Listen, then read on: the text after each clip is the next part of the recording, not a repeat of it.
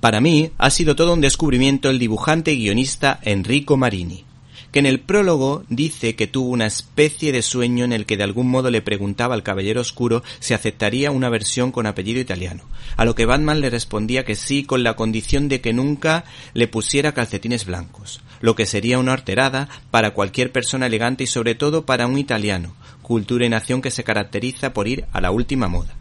El talento de este dibujante es inigualable, o solo comparable con el de los mejores del mundo. Es como si un canapé de salmón o caviar cayera en nuestras manos.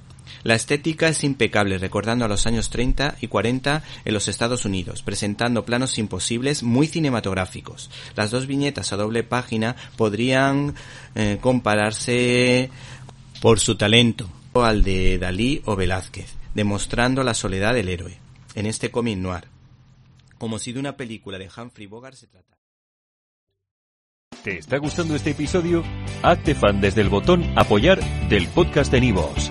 Elige tu aportación y podrás escuchar este y el resto de sus episodios extra. Además, ayudarás a su productor a seguir creando contenido con la misma pasión y dedicación.